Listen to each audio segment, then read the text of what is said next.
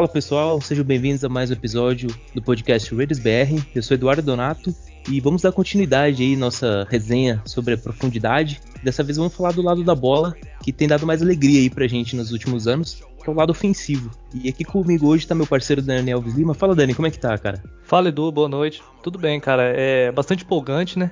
É, animado para falar dessa desse lado da bola que particularmente é o que mais me empolga, né, o que me deixa mais animado. E é um podcast bastante interessante de se fazer, porque a gente fez outros vários na, na off-season, mas nenhum a gente focou tanto desse lado da bola, né? A gente não falou tanto assim do colocou na balança mesmo o, o peso, né? Que vamos ter aí nas posições da linha ofensiva, skill positions aí do desse nosso ataque. E só para deixar claro, a gente deixou por último porque o, o, ataque é mais legal, o ataque que dá mais tesão no futebol americano. você tá falando isso porque você jogou no ataque, né? Com certeza. e aí, o nosso convidado aqui hoje também é, é um especialista em linha ofensiva. Inclusive, aí fez um vídeo aí pra gente, se você não viu lá na página lá do, do, do Instagram, dá uma conferida lá falando do nosso querido Alex Lederoth. Fernando Bong, fala Bong, como é que tá, cara? Eu tô feliz pra caramba, né? O nosso menino, o meu Roy aí, tá mandando ver nos treinos, tá impressionando todo mundo. E o papai aqui tá que é só sorriso, né? Agora a felicidade aumenta um pouquinho mais e o coração fica aliviado aí que a gente vai mais depender do chinelinho Brown. E posição de right tackle tá bem endereçada. E eu acho que o nosso ataque vai ser muito mais efetivo nessa temporada do que foi na temporada passada. Maravilha, maravilha, show de bola. Então bora lá, vamos dar uma destrinchada aí nesse nesse ataque. Vamos começar já na posição que gerou muitas dúvidas aí, principalmente pra galera que não acompanha muito de perto os Raiders, né? E mas a gente que, que acompanha mais, tá, tá por dentro de, de, tudo que acontece, a gente vai destrinchar melhor aí o, sobre a nossa OL. Então vamos começar pela posição de center. É, Rodney Woodson foi embora, né, nosso principal jogador, e vamos depender aí de praticamente André James, né? Vocês concordam? Ou tem algum outro jogador aí que pode surpreender e pegar essa posição? Tá, é, sem dúvidas, essa posição é a posição do time, a, a, posição que a gente mais tem dúvidas de como que os jogadores vão performar, né? É, comparado com o que Rodner Hudson vem apresentando nos últimos anos. É, acredito que André James esteja preparado, sim. A, a, comissão técnica não estaria depositando as fichas nele. Se ele não estivesse, ele deve ter aprendido muito com, com o Hudson ali nos últimos anos. E o Nick Martins também ele, ele deve contribuir caso. Ele deve gerar ali uma, uma concorrência no, no training camp agora, principalmente pro, pro James. Mas é, uma, é a posição mais difícil de, de você falar que ela vai receber um, um upgrade, o que é muito difícil, né? Devido ao nível do, do Hudson.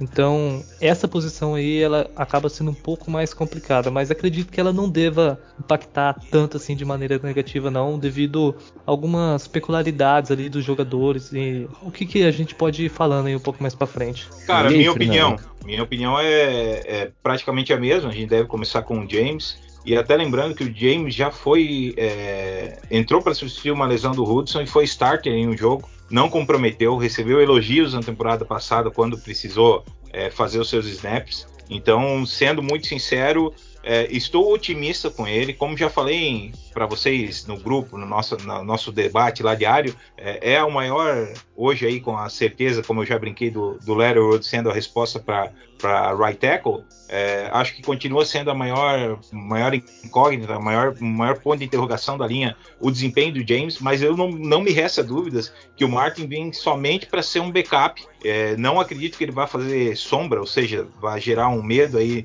é, no nosso amigo James, apesar de ele ter sido três anos starter no, no é, ele é um cara que não, não performava tão bem lá, e por isso eu acredito que o James vai manter até o contrato dele foi depois da saída do Hudson foi renovado. Foi uma tristeza para mim profunda, adorava o jogo do Hudson. O Hudson ele efetivamente é, já não vinha rendendo tão bem em alguns aspectos e a, a, a vamos dizer a jovialidade e o foco do, do Raiders com certeza vai estar tá em transformar o jogo corrido em algo mais dinâmico e o James pode entregar isso muito melhor do que o Martin. Então acho que a gente vai de James mesmo e não vamos ter grandes surpresas. Claro que é, concordo com o Dani, não, não vai, é inevitável a comparação né, de desempenho com o Hudson, mas não, a gente não está fazendo uma troca para aumentar o desempenho da posição de center. Espero que pelo menos mantenha estável, só não decepcione. Isso já é uma expectativa para fazer um bom jogo aí, porque ele vai estar tá bem amparado aí com, com bons guards para ajudar ele aí no, nos bloqueios. É, e essa era uma troca que cedo ou tarde acaba acontecendo também, né? Exato. O, o Hudson ele já, já é um veterano, então cedo ou tarde acaba acontecendo. Alguém quer falar um pouco sobre o Jimmy Morrissey? O Jimmy Morrissey é um rookie que veio na escolha de sétima rodada. Vocês acham que ele pode entrar nessa, nessa briga aí pela posição de, de center ou já tá 100% confirmado que vai ser o James? Cara, eu acho que ele vai passar pelo processo que o James passou, entendeu? De estar tá atrás de caras mais experientes, aprendendo, o que é muito bom. Cara, é excelente mesmo no, no nível do futebol BR, que foi a minha realidade como jogador e técnico. Cara, a melhor coisa que pode acontecer é você ter um cara é, chegando cru e aprendendo com caras feras aí, vendo ele jogar, escutando eles fora de campo, dentro do próprio jogo, o que que se conversa, como é que se, se troca informação, como é que se ajusta bloqueios. Então, não, não é que não tenha essa experiência, mas o nível NFL e o nível NCAA é, é diferente, né? A gente sabe disso. Então, acho que por ser um fruto aí de Pittsburgh, pode ser uma surpresa futura, mas não tenho dúvidas que não, não vem para no primeiro ano dele bater nenhum dos dois aí, nem o Martin, nem o James. Concordo com o Fernando, é, é bem difícil um jogador rookie assim chegar e, e chegar fazer sombra num, num, num jogador do nível do James que já tá aí no, indo pro seu terceiro ano no, conhecendo o jogo do, do John Gruden ali, que não é um, um, esquema muito fácil, né? Acredito que ele deve ficar mais à sombra mesmo desses, desses jogadores. E, e também ele não seria uma sétima rodada se fosse um cara bom o suficiente para fazer sombra para para caras como o Martin e o James, minha opinião. Exatamente. É, o Morse me pareceu muito uma, uma escolha ali na da sétima rodada ali. Parece que tem a confiança do Tom Cable, né? Tanto que o Tom Cable que conversa com ele ali na, na ligação, quando faz a ligação para ele. E é um jogador para ser lapidado, né? Porque o nosso L tinha que passar por esse processo de renovação e é um jogador que, que pode vir futuramente aí é, sendo lapidado aí, quem sabe assumir futuramente, não só na posição de center, mas até mesmo na posição de guard, que é a próxima Sim. posição que a gente vai falar. É, então vamos lá, posição de guard. Cognito é o nosso veterano, né? Veterano de guerra. Tá mil anos, né, né? mil anos na NFL. E aí, será que ele tá 100%?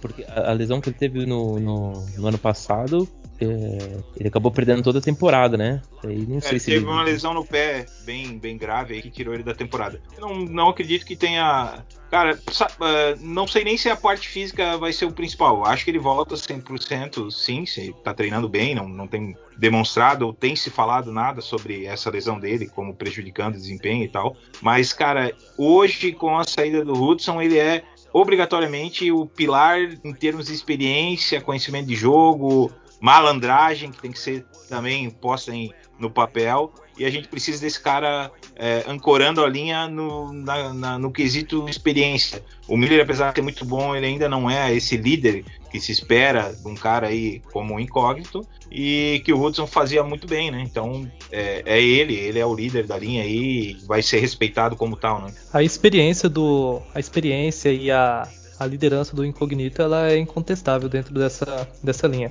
Só que, é, que não o Edu disse, né? Será que ele vai estar saudável, né? Essa acredito que seja uma questão bem complicada, porque ele está numa posição ali que ele enfrenta com os 37 anos deles, é, jogadores muito bons e isso exige é, muito do físico dele e até que ponto esse corpo dele vai aguentar, né? Os primeiros jogos, os primeiros cinco, entendeu? Eu acredito que ele não passe, não consiga manter uma, uma grande sequência de snaps é, saudável. É, eu acho que a qualquer momento aí o, ele vai ter um sucessor natural aí para assumir essa posição dele.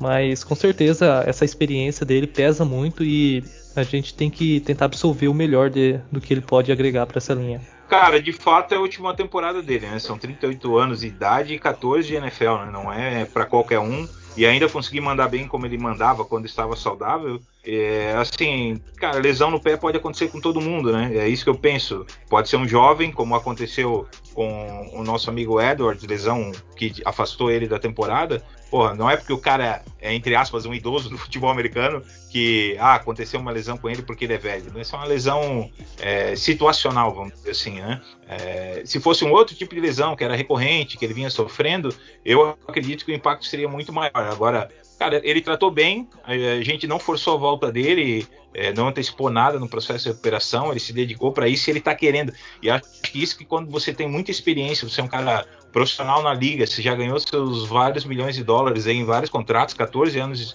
de liga, com certeza, meu amigo, ele, porque ele está querendo muito e está se sentindo muito bem pelo que ele vem falando, declarando e apresentando nos treinamentos. Esse cara vai render ainda essa temporada muito bem pra gente aí. Tomara, cara, tomara. É, não é o que eu, o que eu penso, não acredito que ele consiga performar por vários jogos, mas é o que eu espero, né? Com certeza. Oh, mas se ele, vou falar uma coisa pra vocês, se ele jogar a temporada inteira, cara, com, com 38 anos, sem, sem nenhuma queda de rendimento, ou então nenhum problema de lesão, é porque ele tá realmente muito pre preparado mesmo, porque realmente aos 38 anos não é para qualquer um não, cara. Não, são poucos que chegam nessa idade aí, uma posição que exige muito muita força física, né? Muita. Mas vamos lá, aos 36 ele não jogou bem pra caramba a temporada? Jogou. É, eu acredito, mas acredito que a lesão dele em si foi no Aquiles, né? Então é. É, uma, é um, uma parte ali que exige muito do jogador. Sim. Como eu disse, ele enfrenta defensive tackles muito, muito, muito fortes, né? Então ele vai ser exigido 100%.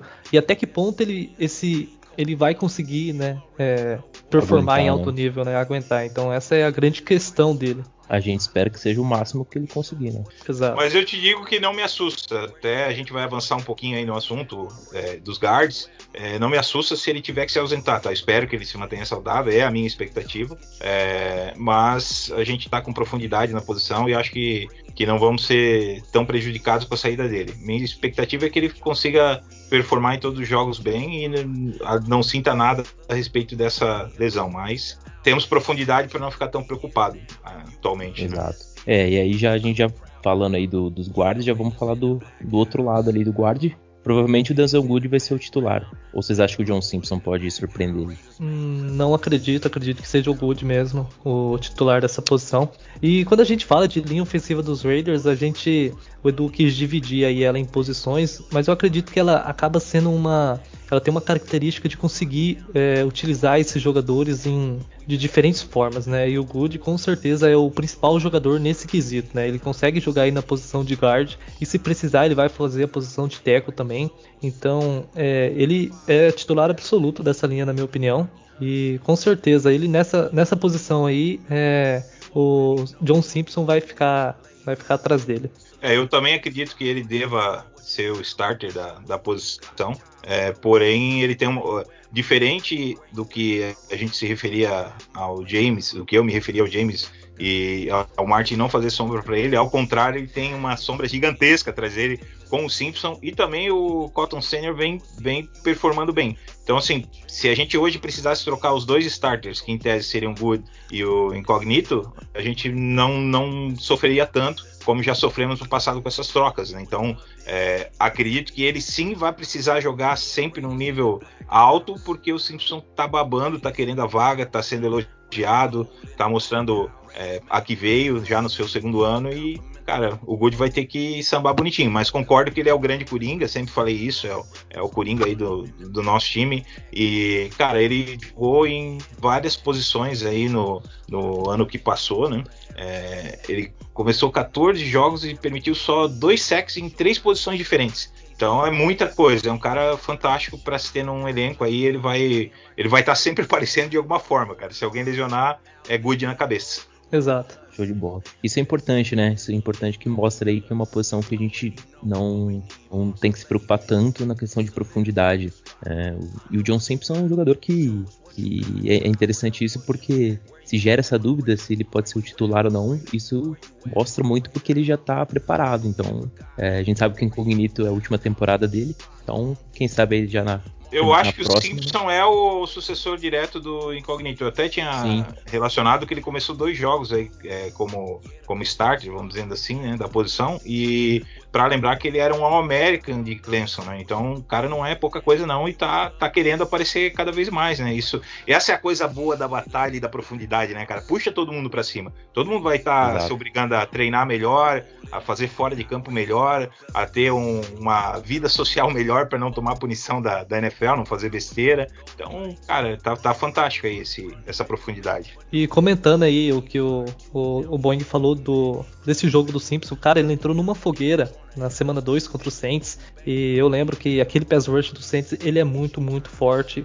E quando ele precisou entrar, é claro, ele teve alguns erros ali, mas, cara, é um rook, né? Na semana 2 da NFL, ele precisar entrar e, e corresponder, porque o, o, ataque dos Raiders jogou muito bem naquele jogo, nós vencemos aquele jogo por causa do ataque. Então ele já mostrou ali que é, pode ser sim um, um titular bastante seguro. Exato, ele entrou numa baita fogueira aquele jogo, hein? Sim. É verdade. E, e bom, performou, né? Bem ou mal, mas performou Per sim. performou. É, a gente tava chorando já e o rapaz foi lá e deu conta do recado no seu ano de rookie. Então, o homem é brabo. É brabo. Tem, ele tem futuro. Isso é importante, né? É importante porque a nossa OL ela vem com essa característica de renovação. E é importante que esses jovens talentos aí, esses, esses rookies, comecem a, a performar bem, que, que pode ser que a gente tenha uma OL formada aí por vários, vários anos. Isso aí. Na questão de profundidade aí na, na posição de guarda, aí a gente tem alguns nomes aí e vamos tentar decifrar aí. O Jerry Jones Smith é, foi aquele jogador citado pelo Mail que na, quando foi questionado numa entrevista, né, se os Raiders iam selecionar um, um offensive tackle na, na primeira rodada, não sei se vocês lembram dessa entrevista, e aí ele falou, não, a gente confia no Jerry Jones Smith, é, se você... e aí, daí logo na primeira rodada a gente já vai e pega o, o Alex Leatherwood.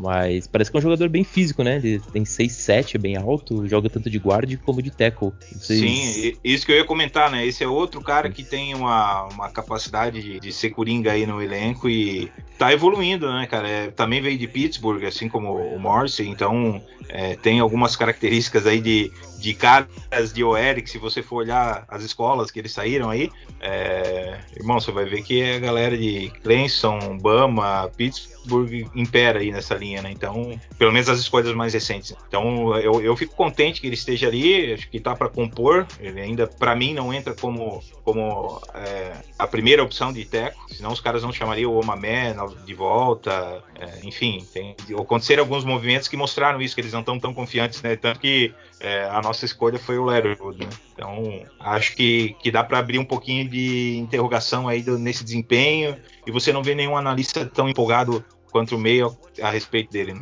Maravilha. Tem... E aí, Dani? Questão da profundidade aí de guarda, tem mais algum nome aí que você, você acha É, que o- se destaca ou é o. É, mas, é, esses nomes, né? O Patrick Omame é um, um jogador que pode ajudar também caso precise, né? Mas acredito que deve, deve a rotação, né? Da, de- dessa, desse interior de linha aí da posição de guard deve ficar aí até no, no Simpson ou Coulter Circle, nem o, o, o Boeing falou aí, não, não deve fugir muito disso, não. Que Maravilha. também é de Bama, né? O Cotton também é, é de Bama. Então jogou junto com o Leatherwood. Ah, verdade. O Raiders adora jogador de Bama. Porra. Se adora. Como, como Até gosta. chamou um que não foi draftado pela gente pra, pra outra posição que a gente vai falar aí na frente, pra compor com o outro de Bama. O negócio é Bama. Bama boy. É Bamas Boys. Bama Boys. Galera, é, vamos. Só quero trazer um. Fazer um, um parênteses aqui na, no nosso episódio aí. Trazer uma breaking news que acabou de sair. Se, Ah, vocês me, se me permitem aí. A gente aí. acabou de. A gente acabou de, de fechar aqui um contrato com o Jerome McCoy, defensive tackle. É, ele fez uma visita hoje à tarde nos Raiders e fechou, É, eu, cara. vi- Mas- eu tinha visto da visita, cara. Porra, Sim. mano. Fechou, Que fechou. É um jogador bom, vai trazer profundidade para essa posição de defensive tackle, né? Foi a galera que ouviu o episódio anterior. Lembra que foi a, a posição que a gente deixou em, em último no ranking de, de profundidade. E o McCoy é um, é um cara experiente, um cara já tá desde 2010 aí na liga. é, seis vezes já no Pro Bowl, é um jogador com muita experiência e muito bom, com, com- com desempenho excelente. A única coisa é que ele veio de lesão, né? É, temporada passada ele não jogou e vamos ver como que ele tá. Provavelmente, por, por ter sido contratado, eu acredito que ele esteja aí 100% pra, pra disputar aí, é, Com, Essa com vaga aí certeza no- ele foi testado fisicamente, né? com, com certeza. Então, e trazendo um- uma quentinha aí pra, no meio do podcast aí. É, tem gente acreditando que o Thomas, o Solomon Thomas, não é o cara grande o suficiente para jogar na posição. Então, é, com essa visita do McCoy, já tinha a notícia da tarde era visita, né? Eu tinha lido sobre a visita, mas não sabia, do, não acompanhei o fechamento aí. Essa aí você É, me acabou, surpreendeu. de fechar. Obrigado. Foi agora. Obrigado pela boa notícia. Uma boa notícia pra gente, cara. Muito bom.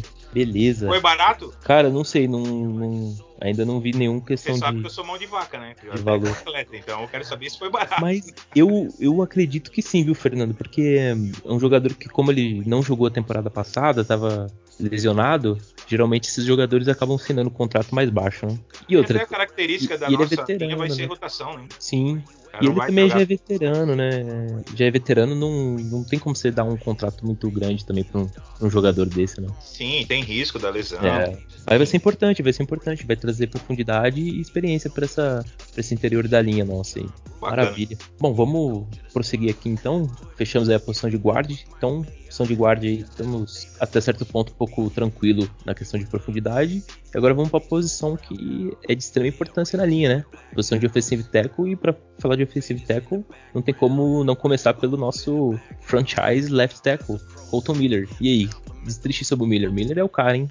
Hoje ele, ele é o cara, né? E a gente volta aí no, no- interior da linha novamente e traz um nome que é o Denzel Good, que ele pode fazer não a posição de, de left tackle, né? Mas é, fazer a posição do lado direito, a ponta direita da linha e a transição, é, nem tão grande transição, porque ele jogou no college do Leatherwood pro, pro left tackle. Então a gente acaba adicionando uma profundidade muito boa no quesito que se ele machucar, a gente tem um jogador para fazer essa posição e, consequentemente, preencher o lado direito da linha. É, eu gosto muito do muito do Cotton Miller, ele é um, um excelente jogador, é bastante seguro, então acredito que é, se ele se manter saudável, ele vai con- continuar performando em alto nível como ele vem é, nas últimas temporadas aí, pelo menos 2019 e 2020. Ah, sem sombra de dúvidas, é o starter absoluto da posição, não tem ninguém pra fazer sombra pra esse cara. O cara que poderia fazer sombra pra ele vai ser starter, starter da posição de right tackle, tá? E eu tinha comentado no meu vídeo, concordo plenamente com o Dani, é, e- é isso é a única resposta para uma eventual e vamos isolar aqui, bater na madeira, lesão do Miller, é realmente mudar o Letterwood para o lado esquerdo, que não vai ter sofrência nessa mudança, e a gente botar o Wood, ou a- se, enfim, outro teco aí desenvolver o, o Jones Smith, é, desenvolver, colocar alguém ali na posição de right tackle que é menos pesaroso pra gente. Só que sem sombra de dúvidas, o Miller é, é o cara. E aqui, eu, já que a gente já falou do Letterwood e dessa possibilidade de troca aí se, na saída do Miller, é muito importante lembrar que na primeira temporada o, ele, o Miller permitiu 16 sacks e 65 pressões é, no quarterback. E quando no ano passado ele permitiu apenas dois sacks. Então, assim, olhando para o Letterwood, que acabou de entrar na liga, o pessoal vai comparar com o Miller, o desempenho do Miller, o desempenho do Trent Brown e tal, mas cabe lembrar que sempre é um novato vindo da NCAA, que tem uma curva de aprendizado, etc e tal, e não vai performar ah, como o Miller fez ano passado, permitindo somente dois sacks. Se fizer isso, é o meu Roy, entendeu? Mas é, espera-se ter- que ele tenha falhas, obviamente, ele tem uma curva de aprendizado. Só que eu trago essa informação do Miller, que hoje a gente não tem nenhuma sombra de dúvida que é o nosso left tackle de longo termo aí na posição, para poder dizer o mesmo em relação ao Letterwood. Se ele tiver aí um ano não tão bom, cara, vamos dar crédito, vamos esperar a evolução dele, porque o Miller é a resposta exatamente disso, cara. Um cara que permitiu 16 sacks e 65 pressões, era para ser banco já no segundo ano. Não foi, evoluiu e no último ano fez o que fez, destruiu. Então, vamos dar um pouquinho de crédito aí pro novato também na, na posição de right tackle, né? Se ele falhar. O que eu não acredito que vai ser tão. Não vai falhar tanto quanto o Miller falhou, na primeira temporada dele. É, tem que ter, tem que ter essa, essa paciência, né? O rookie, quando ele vem, ele tá fazendo a transição da NCAA pra, pra NFL. É e- que a gente, como sou torcedor, quer cornetear, né? Quer reclamar de É. alguma coisa. Então a gente vai reclamar de quem falhar e seja quem for, né? Seja quem for, né? independente se o cara tem 10 anos de liga ou se ele é rookie. Exatamente. Ah, Show de bola. É, o, o- falando um pouco do Colton Miller, o Colton Miller, o que me, surpre, o que me surpreende assim nele é a, a- o como ele, ele é habilidoso e ele tem um poder de recuperação muito grande, né? É, mesmo quando ele acaba perdendo ali a passada do, do, do defensive end, acaba ganhando dele, ele consegue se recuperar na jogada e voltar e fazer o, o bloco pra cima do, do defensive end. Então, um cara muito habilidoso, ele, ele evoluiu muito, cara, da, da é. primeira temporada dele para essas outras temporadas. Né? Ele tem um ajuste de trajetória quando ele se perde que é fantástico. Assim. Ah, eu, o bloqueio vai ser aqui, errei, fudeu. Aí ele volta bonitinho já e bloqueia direito. E consegue se recuperar, né? Ele, ele, isso é muito importante pra posição de left tackle, ainda mais ele tá protegendo o, o ponto cego do, do cara. Então é muito importante essa, essa recuperação que ele tem e ele desenvolveu muito bem isso nesses, nesses últimos últimas temporadas. E é um isso cara sempre saudável, né? isso é importante. sempre saudável. Sempre saudável, um jogador que comete poucas faltas e é, é um jogador também que tem uma, uma habilidade, uma, um poder físico muito bom também para bloquear, né? Você vê algumas jogadas ele saindo de. vai até a sideline bloqueando, e isso é, é, muito bom também, muito interessante. E aí na questão e profundidade nessa, nessa posição de offensive tackle, porque a gente tem o Miller, né, na posição de left tackle, e temos o, o Leatherwood na posição de right tackle. E aí, se a gente perder um dos dois, o que, que vocês acham? Parker sofrência total ou uma Messa total. É, é, isso que a gente tem. É, então a melhor alternativa é aquela que o Dani falou, eu também havia comentado no vídeo, fazer essa mudança e trazer um, um guard para a posição do Good, o Good de right tackle, o Leatherwood vai para left. Mas de profundidade, de sombra para o Miller, não existe. Quem estaria atrás dele é o Brandon Parker e o Patrick Omamé. Então, né, aquela. E o Girard John Smith, mas, enfim, é, eu ainda não, não me surpreendo em nada com ele. Não, não acreditei muito ou, no nosso general ou seja, ou seja, nossa, nossa, nossa profundidade na posição de tackle depende de um guard, mais do que de Exatamente. De tackle de origem mesmo. Exatamente. E eu acho que é a melhor coisa que podia ter acontecido, entendeu? Porque se a gente não tivesse o Simpson ali para fazer essa, essa possível troca com qualidade, mantendo qualidade, aí sim a gente tava lascado, entendeu? Porque a gente sabe que o Parker, cara, ele tem todo o ferramental, o bicho é um animal de forte, é grande, tem um braço gigantesco, mas não performa, cara, não adianta, entende? E eu posso dizer a mesma coisa do Patrick Omamé que também não performa. Tanto que ele foi, já foi embora, já teve no Raiders, foi embora, não quiseram ele no Chiefs, voltou. Enfim, tá aí, né? Tá, tá pra se precisar dele, mas não é resposta. Né? Sendo muito franco, não é o que o Nick Mark pode ser como center, não é o que o Simpson e o Control Senior podem ser como guard. Eles são respostas efetivas. Nenhum dos tackles é, que estão ali como second string, third string, são respostas efetivas para a saída de um dos hoje starters que a gente está projetando aí, né? Minha Exato. opinião, claro. O, o Brandon Parker tem um footwork horroroso, né? O Leatherwood é rookie já tem um footwork muito melhor, muito mais apurado do que o, o, que o Brandon Parker. O Brandon Parker é muito lento. Né? Tem... O Parker só tem o foot, o work ele esquece em casa. O work, o work ele cortou, né? Comeu o work. Exatamente. E aí, Dani, o que, que, que, você acha aí? Estamos na posição de, de teco aí, é isso mesmo. É, a posição de teco do, do lado esquerdo há essa preocupação no caso de uma lesão do, do, do Colton Miller, você precisar fazer é, várias gambiarras né, na, na linha ofensiva para suprir essa, essa ausência. Do lado direito, é, se criticou muito ali a, um pouco a, a, saída do Trent Brown, quem não conhecia muito a fundo essa, essa linha ofensiva. Mas em, em, relação aos jogadores que nós tivemos na temporada passada substituindo o, o Trent Brown enquanto ele esteve fora, o Letterwood é um, é um upgrade, ele é um upgrade ao, ao que se aposentou, que é o San Young, e, e é um upgrade ao Brandon Park. Então acredito que o lado direito da, da, da, nossa linha ela, ela teve um upgrade, nós mantivemos o, o Miller, ou seja, é, tem é a mesma coisa ou até melhor em caso de uma evolução dele. Só que fica essa questão da, da profundidade. Mas acredito que isso não deve, não deve ser tão impactante em caso, por exemplo, de, de, ter que fazer alguns movimentos. É claro que se a gente perde um guard, perde um tackle, aí fica, acaba ficando um pouco mais complicado. Mas é, se for, for pensar de maneira otimista em questão de lesões, acredito que não teremos problemas nenhuma da, das duas pontas da linha. É, a gente tá com profundidade no meio da linha e acho que falta na, na, na posição aí profundidade para os tackles mas a gente tem resposta para isso com os guards, como você mesmo falou, viu, Du? Então, essa é a resposta. Maravilha. Então vamos lá, é, a OL como geral aí, como vocês veem assim, que, que nota vocês dariam para nosso OL hoje na questão de profundidade? Vocês acham que estamos bem? Ainda precisa melhorar alguma coisa? É, eu acredito que é, uma nota dela vai, vai depender muito do da, do, da performance aí do nosso center, né? A partir disso, e do impacto que a falta do, do Rodney Hudson vai fazer nesse interior, né? Porque não só na posição de center, mas a liderança que ele tinha num todo como a linha ofensiva. A gente até brincava aí no, nos começo, no começo aí do que o Tom Cable chegou que é, ele estava fazendo um bom trabalho porque ele não estava mexendo muito, estava deixando o Hudson trabalhar ali. Então eu acredito que se é, não impactar de maneira negativa e o André James conseguir aí é, performar bem, a gente deve ter uma, uma linha ofensiva nota 7, nota 7,5 por aí, na minha opinião.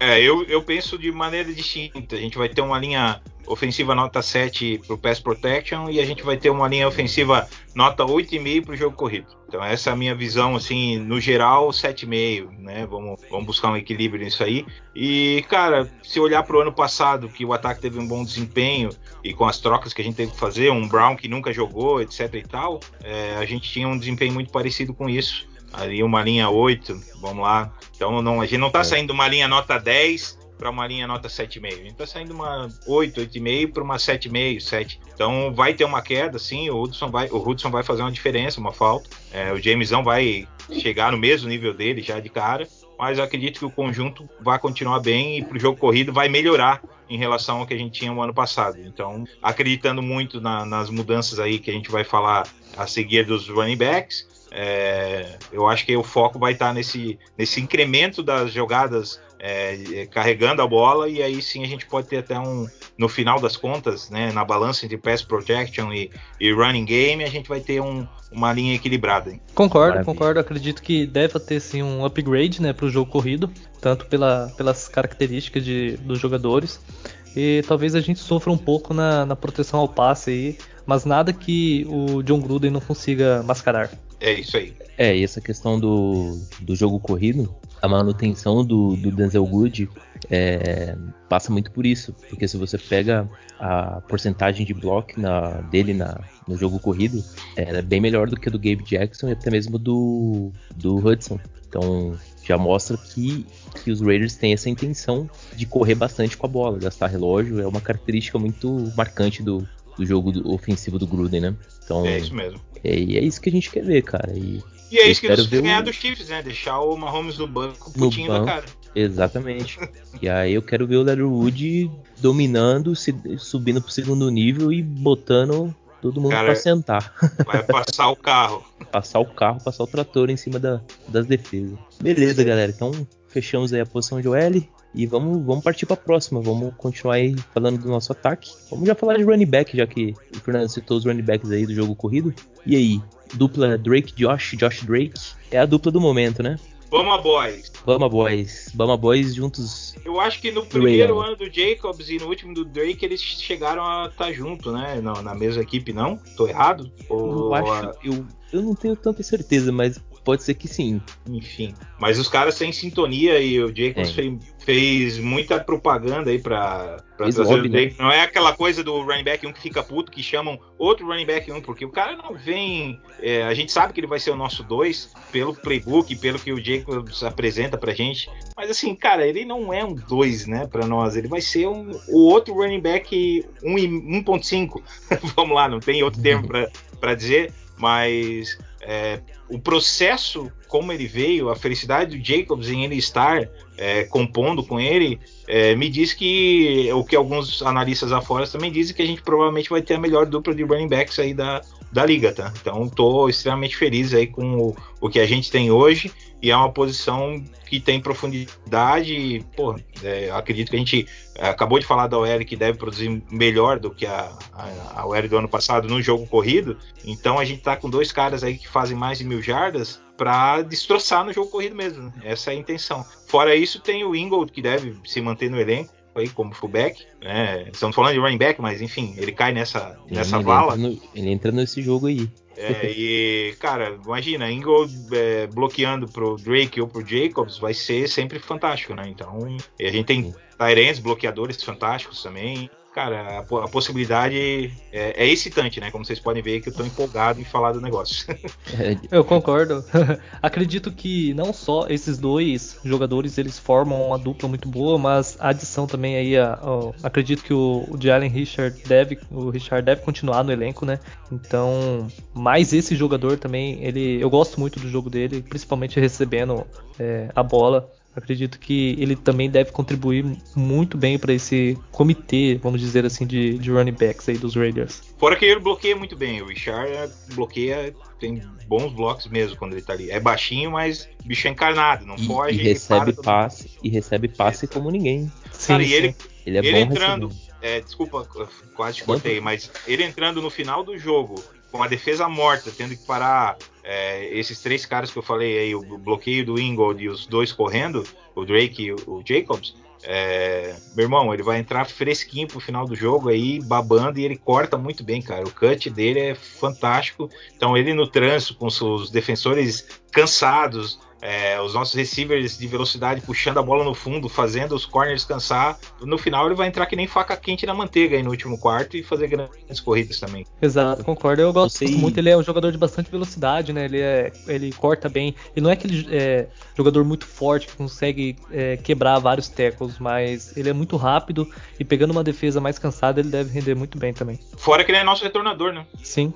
Ele retorna bem punch. Exatamente. Eu acho que ele só sai para um, um trade. Se vier uma oferta bacana de alguém que querer ele como running back 2. Que hoje ele é o nosso 3, isso é bem óbvio. Vai continuar ali nessa posição. Então, se vier uma oferta e for algo interessante, que renda aí um capital de draft, alguma coisa assim, pode ser que ele saia porque ele é tão bom quanto a gente falou, mas tem caras novos aí que estão impressionando no training camp, né? Então ele vai ter que se coçar aí para se manter na posição de 3. E, e aí, aí você tocou num ponto interessante, viu, Fernando? Porque aí nessa posição de running back 3 começa a gerar um pouquinho de dúvida. Porque o Richard, é, embora a gente elogiou pra caramba ele é, é, no jogo, o jogo dele, a gente já conhece ele, é um jogador que já tá um bom tempo aí no, no roster do Raiders, mas é um jogador que, é, como você disse, né? Ele é o running back 3, e nessa posição, jogadores é, rookies ali, mais novos, conseguem desempenhar bem também essa função. Então, se, talvez surgir uma proposta aí para ele, é, de uma troca, alguma coisa assim, pode ser que, que realmente o Raiders opte por uma, por uma troca mesmo, viu? Mas hoje eu acho que ainda o Richard é o nosso running back 3. Eu acho que o Gruden ainda tem essa confiança nele. Vocês viram que rolou um biquinho dele aí, né? Ele chegou a pagar tudo do Raiders, as mídias sociais dele e tal. Sim, sim.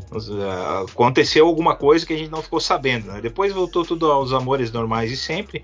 É, futebol é dinheiro, né? Dinheiro fala e ele não tem contrato ruim. Para ser um running back Não. 3, ele tem um contrato excelente, inclusive. É, e isso é um dos motivos que muita gente fala sobre a troca, né? Pode vir um cara, como você falou, para fazer o que ele faz, muito mais barato, seja ficar, manter o Ragas ou o Groshek, não sei quem que tá indo melhor, não posso dizer aí, é, no, nos training camps, mas que seriam baratíssimos em, em relação, acho que é 3,5 que ele recebe, né? 3,5, um mesmo. Bem alto para um running back 3, vale a pena, elogiamos ele, só que, cara, se vier uma transação que gere capital de draft pra gente interessante, é, acho que não vai ser tão dolorido se a gente não tiver que pagar a conta aí, né? Esses 3,5 já saírem do nosso colo junto com ele, né? Exato. É, e convenhamos, né? A posição de running back 3, 3 é um, um, jogador aí que desempenhe bem a função, já ganhando bem menos do que ele, já. Já, já cobre, né? Já cobre bem, né? Então, Eu acho que o Gruden não liga muito pra isso, cara. O Gruden, não. Ele, ele não é mão de vaca que nem o Fernando. Ele não vai é. pagar, ele vai pagar ele o paga, né? uhum. Não adianta. É, tanto é que o, o, o, Jacobs ele está em contrato de calouro, né? E para essa primeira temporada, o contrato do, do Drake não é tão pesado. Então, acredito que ele, ele continue sim.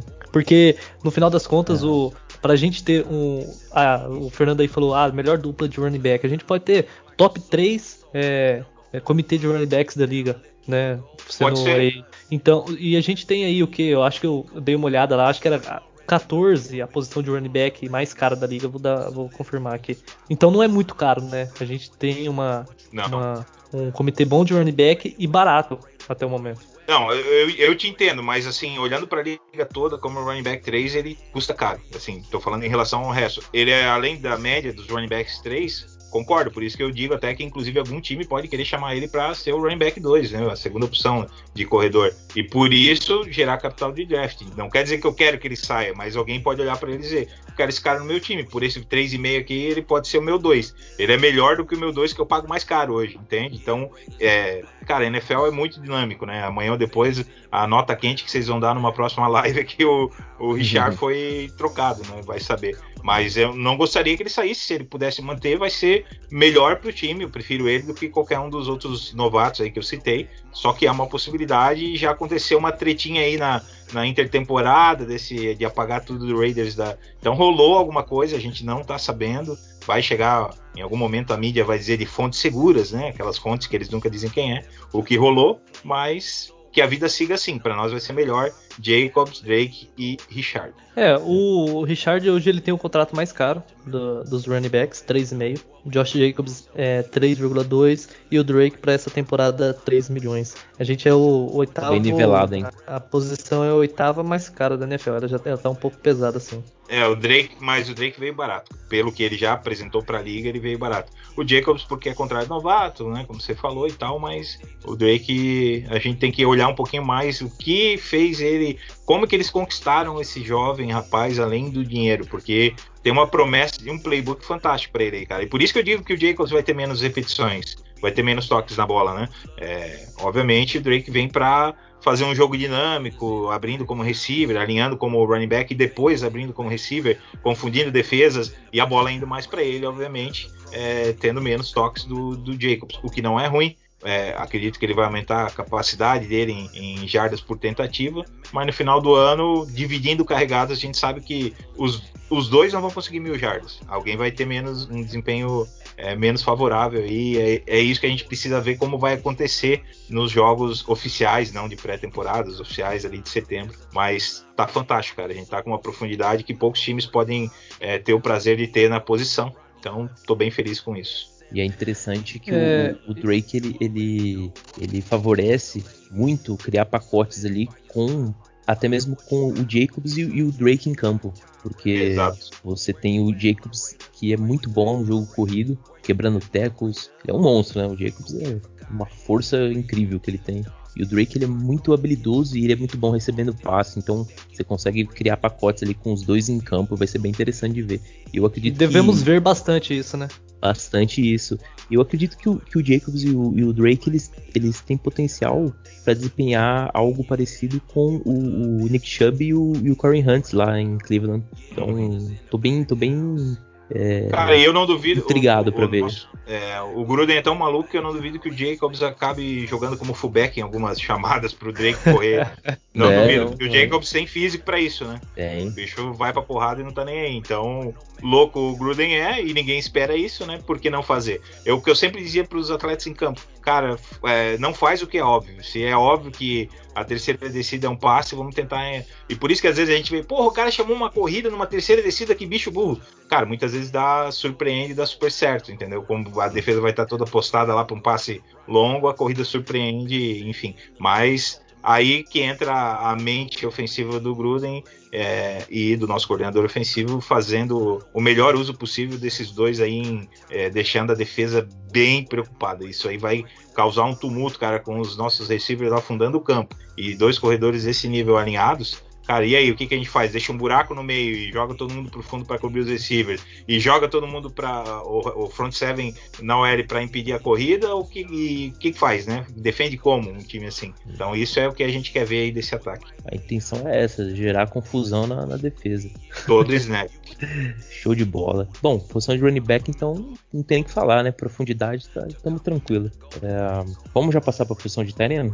Sim. Só alegria, só alegria. É a mesma coisa de... que o running back. É dar risada só alegria, e né? ser feliz. Ser feliz. Ah, a gente simplesmente tá falando do, do, do, top, top 3, pelo menos, né? O Darrell Waller. Darrell Waller já é a segunda temporada aí com mais de mil jardas. Há controvérsias, né? Tem gente já botando ele como dois e eu botaria. O Kelsey deu uma declaração dizendo que o bicho tá na bota dele que ele tá preocupado, né?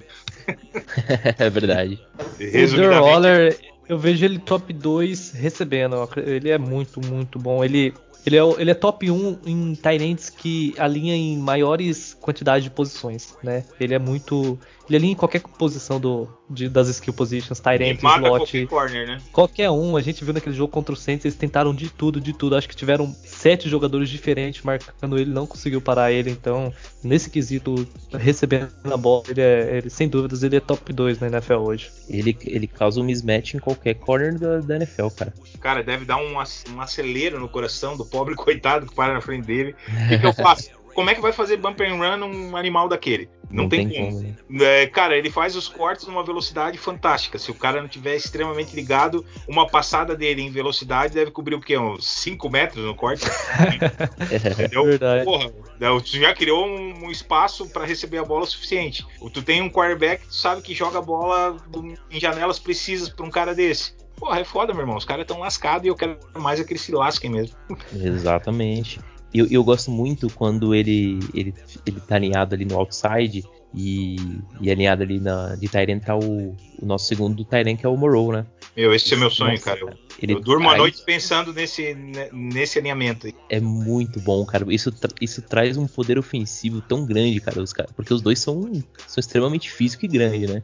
Então, Exato. você coloca o, o, o O Waller Morrow, ali no- o Morrow no bloqueia outside. melhor que ele, tá? E isso, o Sim. Morrow é melhor que ele. E, e você coloca ali o, o Waller no outside, ele cria um mismatch ali com os, com os corners, e o, e o Morrow ali na, de Tyrant também, podendo bloquear ou até mesmo receber. Aí É pensa o running back perfeito. correndo nesse, nesse set, Perfeito. Uhum. Com esses bloqueios. A linha mais dois Tyrants. Meu Deus, cara. Os caras enlouquecem. É difícil de marcar esse ataque. É isso que eu tô esperando. É E a gente, a gente vai ver, o- eu espero, né, que a gente veja bastante é, jogadas com o Morrow e a gente não vai ver jogadas que simplesmente foram decepcionantes na temporada passada, que era jogadas desenhadas para o Jason Witten, né? Ele que Sim. ele, ele foi um grande jogador, só que, cara, era sacanagem algumas coisas ali que, que o Gruden aprontava. Ah, cara, foi Na uma verdade. homenagem, né? Uma última valsa. Ah, mas poderia ser menos, né? Poderia ter pego mais leve, né? Poderia deixar ele só bloqueando, né? Tava melhor, né? Mas mesmo assim, eu achei que ele foi. Eu não achei ele tão é, efetivo nos bloqueios também. Não, não. Ele passou É, o tempo dele, né? Ele sabe disso, É. né? Que parou já. É como eu falei, foi chamado para uma última valsa. Não, vamos. Você tem que jogar com a camisa do Raiders antes de se parar de vez. Então volta aqui, ajuda meus meninos a aprender melhor. E nisso, ninguém tira o mérito dele, que, cara, ele obviamente todos deram declarações de que ele agregou muito aí com a experiência dele para a posição do Tyrene. Só que a gente tem o, o nosso Tyrene número 3, o Carrier, que é um excelente é, bloqueador também. Cara, o cara tem 9 anos de liga, né? 31 de Sim. idade também não é pouca coisa, né? Já passou por muito, muito aí na liga. Então, aí chegou um menininho grande aí, o Bushman do, de BYU. E não sei, cara, vamos, vai fazer uma sombra pro Carrier aí. Não sei se, se ele Olha. vem como, como a, a terceira opção para esse ano, mas em tese a gente deve manter esse mesmo set aí com os três Tyrants do ano passado. Olha, eu arrisco dizer que o Bushman pode surpreender nessa, nessa pré-temporada aí e beliscar essa vaga aí de terceiro Tyrant, viu? É só o Waller é mais alto que ele, cara. o resto. Cara, o mundo- Bushman, se você pegar a tape do Bushman na, lá em BYU, meu, ele tem umas características muito até parecidas com, com o próprio Waller, assim. Muito rápido, ótimo recebedor, é, consegue pegar uns passes ali contestado. O cara é extremamente habilidoso. Não Cara, não. ele tem 245 pounds, menininho fraco É- e tem 6'5. é o Waller tem demais. 6'6 e 255 pounds. Então, Sim, cara, ele é tem bem que ser com a próximo. física similar. Sim. Eu, eu acho que ele não tira a, a vaga do Carrier. O Gruden vai levar os quatro. Você é doido? Pro 53? Eu não duvido nada, cara. Você tá doido com tanto de T e D que ele vai precisar botar, mano, nessa rotação? O Gruden é Pode doido, ser, ele que ele, leva. pode ser que no, no Practice Squad ele fique, né? Ah, isso eu acho Press que não tem dúvida, né? Esse é um cara pra evoluir aí Sim. e futuramente aí sim, acho que até pela idade e tal, ele vai superar o É, e- momento. Exatamente, é interessante, porque o Carrier já, já a nona temporada dele aí, e não vai pra décima. Então, o Bushman é um cara aí que, que pode. Mas a hora que a gente soltar a mão do Derek, alguém vai pegar ele, porque ele pra um Tyrant 3 é uma excelente opção. Ah, Ainda. sim, com certeza. Eu só acredito que o Bushman pode, pode superar ele. É, Essa é a minha expectativa aí. Novinho, né? Sangue nos olhos, físico top. Vamos ver. Sim. É, bom, acho que na posição de Tyrene é isso, né? Tem o, o Nick Bowers também, que disputa ali no, no training camp, mas provavelmente ou vai ser cortado, vai ficar também no, no practice squad. Ah, tem mais algum Tyrene? Alex Ellis, mas deve ser, provavelmente vai ser cortado também. Bom, Tyrene é isso, né? É o Water, É. Moreau, Carrier e talvez o Bushman consiga surpreender, entrar no roster ou pelo menos cair no practice squad. Ah, não, cara, no. Practice Squad ele fica, acho que, com Tranquilo, né? certeza, não tem dúvida. Mas pro 53, eu acho que o Dani tá muito otimista aí, que o Gruden não é tão louco assim, levar quatro o Gruden, o Gruden é doido, mas também não é tão doido assim. É que esse ano, cara, ele vai precisar fazer a rotação dessa linha e eu acho que vai ser até uma exigência do nosso novo coordenador defensivo de ter essa disponibilidade de linemen para jogar com os homens frescos ali. Não dá para jogar, exigir que o cara jogue em alto nível o jogo inteiro, ninguém consegue isso. Né? Na posição de, de defensive lineman é bem desgastante. E os caras não são novinhos aí nas nossas. A gente tá rodando com caras mais experientes. Então precisa deixar os homens respirar e precisa botar mais gente é, no 53 para a posição justamente por causa disso. Mas enfim, se for é porque é, tem um potencial absurdo, né? Se, se ele for, então. Tá é, se ele, pegar, se ele pegar a vaga do Carter é porque realmente ele tem muito potencial. É isso aí. Maravilha. Bom, posição de então também questão de profundidade, o Raiders está bem, bem tranquilo. Agora, posição de quarterback é, é, não tem muito o que falar, né? Quarterback é posição Tem bem sim, definida, cara. Eu fiquei né? triste que o Rodgers não veio, entendeu? O pessoal falou que ele vinha e não veio, eu fiquei bem triste.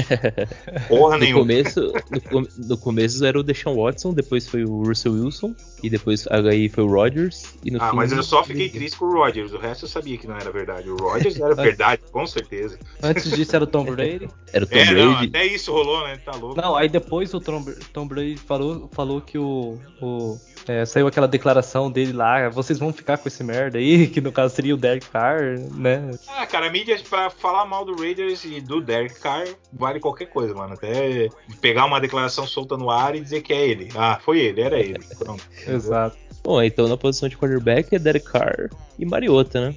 Mariota ali de backup. É isso mesmo. Você e o Mariota ó, é o melhor backup da liga hoje. Assim, um dos melhores. Sim. Não tenho dúvida que é o que a gente precisa pro momento. Então, é, tá tanto, certo, né? tanto que rolou boato aí de, de, uma, de talvez o Colts tentar dar uma investida no Mariota, porque o Carson Wentz acabou se machucando né? Talvez tentar. Que eu acho troca. que pode ser que eles até tentaram mesmo. Sim. Só que aí eu acredito que, que o Gruden tá muito fechado ali com o Mariota de backup, porque ele sabe dessa importância, né? Caso o, o Card não, não possa é, entrar em algum jogo aí por alguma questão de lesão, alguma coisa, a gente tem um quarterback que pode. Não é, ele não tem a mesma precisão nos passes, igual o Card, não, não tem o mesmo desempenho. Mas ele não deixa a desejar, né? A gente viu ano passado que quando ele precisou entrar, ele não.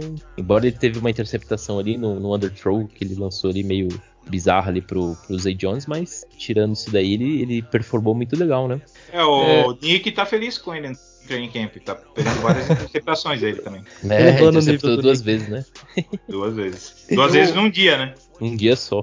Eu, eu acho que o, o Mariota, ele poderia ser uma solução para um, um, problema que nós tivemos na temporada passada, mas eu não acredito que isso vai acontecer, que seria é, converter em touchdowns na, na red zone. Né? Acredito que ele seria um jogador bastante interessante em alguns seria pacotes nosso ali. Tyson Hill. Exato, exato. Só que é, eu não sei, o, o John Gruden não utilizou ele em momento algum na temporada fora, que eu me lembro, né? Fora aquele jogo que ele entrou mesmo.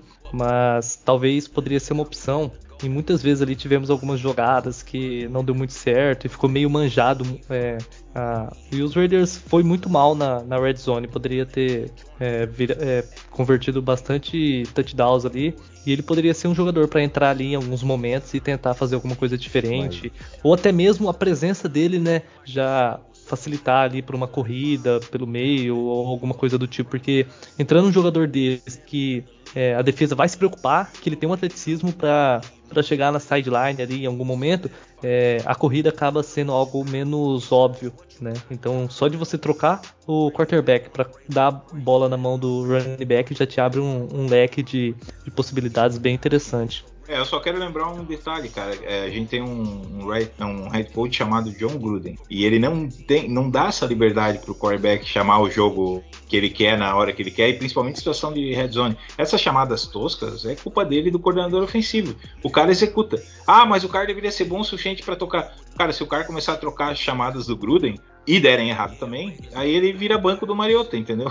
O cara não é louco, cara. É por isso que eles deram certo. Ele aprendeu a respeitar o coach. No primeiro ano deles não foi fácil. É, tiveram farpas, vocês lembram? A situação, as situações de sideline que a gente via nos jogos, entendeu? A tensão entre os dois. E hoje isso não existe mais. Por quê? Porque o cara entendeu que ou ele respeita é, o que o coach pede ou o coach vai tirar ele. De, de, fato, ele não tem essa moral toda, porque a gente sabe que ele não é o, o QB número um da liga e tal, mas tá ali no nosso top 10, pelo menos. Né? Não, não, de todos os analistas, mas o nosso sim. Tá? E cara, entrega muito bem a bola. Se a gente for falar de, de comandar a equipe, o espírito de liderança que ele tem, o que os jogadores falam dele, o cara que ele é fora de campo, cara, ele é só exemplo, entendeu? Então, assim, é um cara que já disse que é, não joga em outro lugar a não ser no Raiders, tem identidade com o time. Cara, ele é, é a alma desse ataque hoje, todo mundo joga por ele, respeita ele.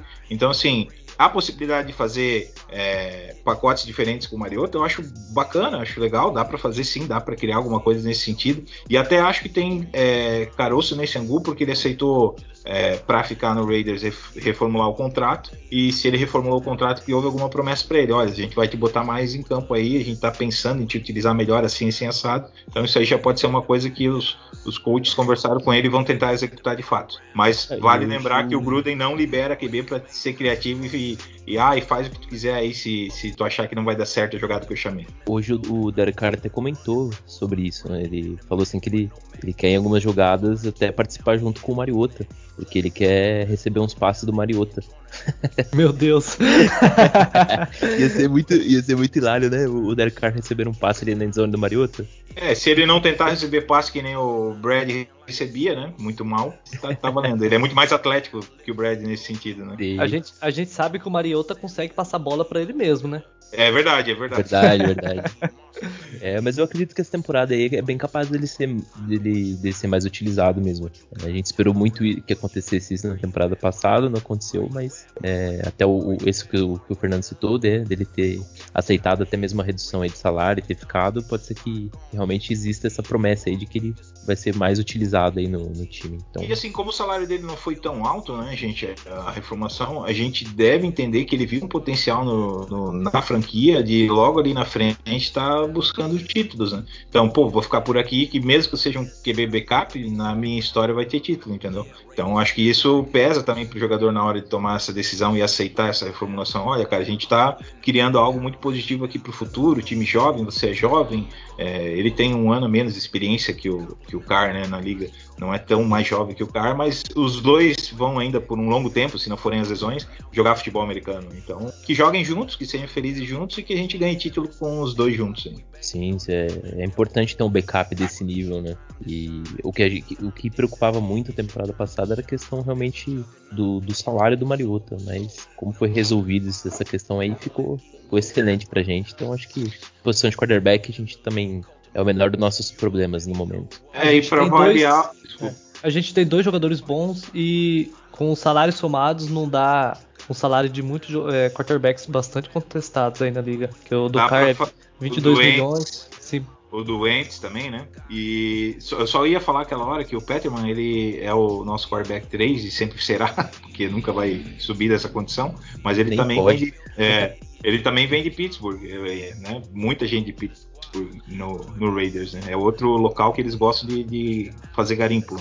Ô Dani, Oi. Eu, eu achei que você ia falar assim: a gente tem dois bons quarterbacks e o Peterman. Também. Também. Não, eu, eu, só, só frisar aí a questão do o, salário, né, da, da posição em si, ela é, acaba sendo bem baixo pro, pro que os dois podem é, Entregar, ajudar, né? né? Entregar. Uhum. Maravilha. Bom, vamos passar já, vamos para não também prolongar muito aí o episódio. Vamos comentar um pouco aí da posição de wide receiver. E wide receiver 1 Ruggs, wide receiver 2 Edwards. É isso mesmo? É, eu é, acredito é o que a gente espera, tem, né? são características é, um pouco diferentes, né? Acredito que o, o Edwards, ele, ele, o que ele vem mostrando no training camp, que a gente acompanhou principalmente hoje, recepções muito boas, bastante contestadas, parece que ele está muito, muito bem mesmo. Acredito que ele, ele só não vai ser um dos principais recebedores se o é, se ele tiver lesões, né? Acredito que ele, se ele se mantiver saudável, acredito que ele possa performar muito bem. Mas na sombra dele tem o John Brown, né? Que é um, um jogador é, bastante interessante e que é, a gente conhece bem o John Gruden, a gente sabe que ele sabe extrair o máximo desses jogadores, né? Então John Brown e Edwards e Ruggs lutam aí pela essa posição aí de mais destaque de recebedor número um. É isso aí, cara. Eu, na minha opinião, o Ruggs vai continuar sendo um. Ele tem umas características únicas aí pro, pro propósito do playbook do Gruden. E os nossos amigos Edwards e Brown vão, vão batalhar pelo, pelo restante aí da, do que sobrar de posição, e a gente pode ter os três em campo também, que é bem interessante. Tá? Então, é, não esquecendo do Third and Hanfron, né? Que vai estar sempre ali fazendo a sua parte. O Snead, que é um cara experiente, vai entrar em situações de causar mismatches interessantes aí para para a secundária. E se o nosso Gruden é tão louco assim, a gente pode até mandar umas empty formation aí sem ninguém no backfield e o Carzão tendo cinco caras deixando a secundária maluca aí, tendo que, que proteger o, o, jogo de passe do Raiders. Então vai vai ter profundidade na posição de wide receiver sim. A gente tá bem nesse quesito, não acho que a gente caiu em relação ao ano passado. Acho que o Brown supre exatamente a mesma mesma função aí é, do que a gente perdeu, porém é, eu acredito que é, com a recuperação do Edwards a gente vai estar tá com um cara que tem, um, é, tem uma característica de possession receiver que há muito tempo a gente não tinha e ele vem fazer isso aí no Raiders e vai dar uma dinâmica diferente para o nosso jogo. E aí ter um possession receiver alinhando como wide receiver e um, e um possession receiver alinhando de end, que é o Waller, que de fato é o nosso recebedor número um, é o nosso alvo principal do jogo aéreo, né, vai deixar os caras conturbados aí, meu irmão. Como é que marca esses homens? Eu, eu acredito que o Edwards ele pode ser uma surpresa, principalmente na, na end zone. Né? Eu acredito que ele, ele tem um porte físico muito bom para isso, essas bolas contestadas e a gente viu um, um, uma recepção dele muito boa num back shoulder na, na temporada passada. se eu não me engano, foi. Não sei se foi a primeira ou se foi a única, o único TD que ele teve recebendo. Mas é mais daquilo que a gente deve, deve ver nessa temporada. O Ruggs deve ser esse jogador para pegar essas bolas mais é, em profundidade, essas jogadas mais explosivas. E o John Brown é, chega para essa posição aí que o Egolor desempenhou na temporada passada. Eu só queria saber o que vocês têm contra o Zay Jones, cara. Vocês não citam o Zay Jones de jeito nenhum, pô. Cara, a gente Eu tenho uma 12 que eu não curto. A, a, gente tem a mesma, a mesma. O que eu tenho de contra, você também tem, então fala aí. o, Zay Jones, por incrível que pareça, ele sempre se mantém no roster, né? Então, cara, ele tem alguma coisa que eu não sei, eu não sei se é a. Ele é um jogador bastante veloz, né? Ele. Não sei o que, que o Gruden ele, vê tanto é, nele. É engraçado que o Zay Jones. É engraçado que o Zay Jones, ele. No training camp, cara, ele parece que ele tá um monstro, ele tá voando no training camp. Ele faz recepção em profundidade. Cara. É leão de treino. E aí chega na hora do jogo, ele quase não é acionado. Quando é acionado também não, não corresponde é, tanto. É que ele fica na sideline comendo pipoca, daí dropa tudo, não tem isso. ele, ele teve uma recepção para touchdown muito boa, né? É, naquele um que ele comemorou passando álcool, né? gel, álcool em gel ali na mão da galera. Sim, isso, é, isso é fato sem dúvidas, aquela jogada foi uma, uma terceira para gol. Acho que não era nem. Já tava mais de 10 jardas da, da endzone ali. O Dark Carr lançou uma bola perfeita para ele. Nem tão perfeita porque ela foi bem baixa, né? E ele conseguiu fazer a recepção. Foi bastante. Foi uma e, surpresa, né? Mas. E a gente não, não pode esquecer do touchdown que ele. Do, não, não chegou a ser do touchdown, mas do, do passe que ele lançou pro Eglor, né?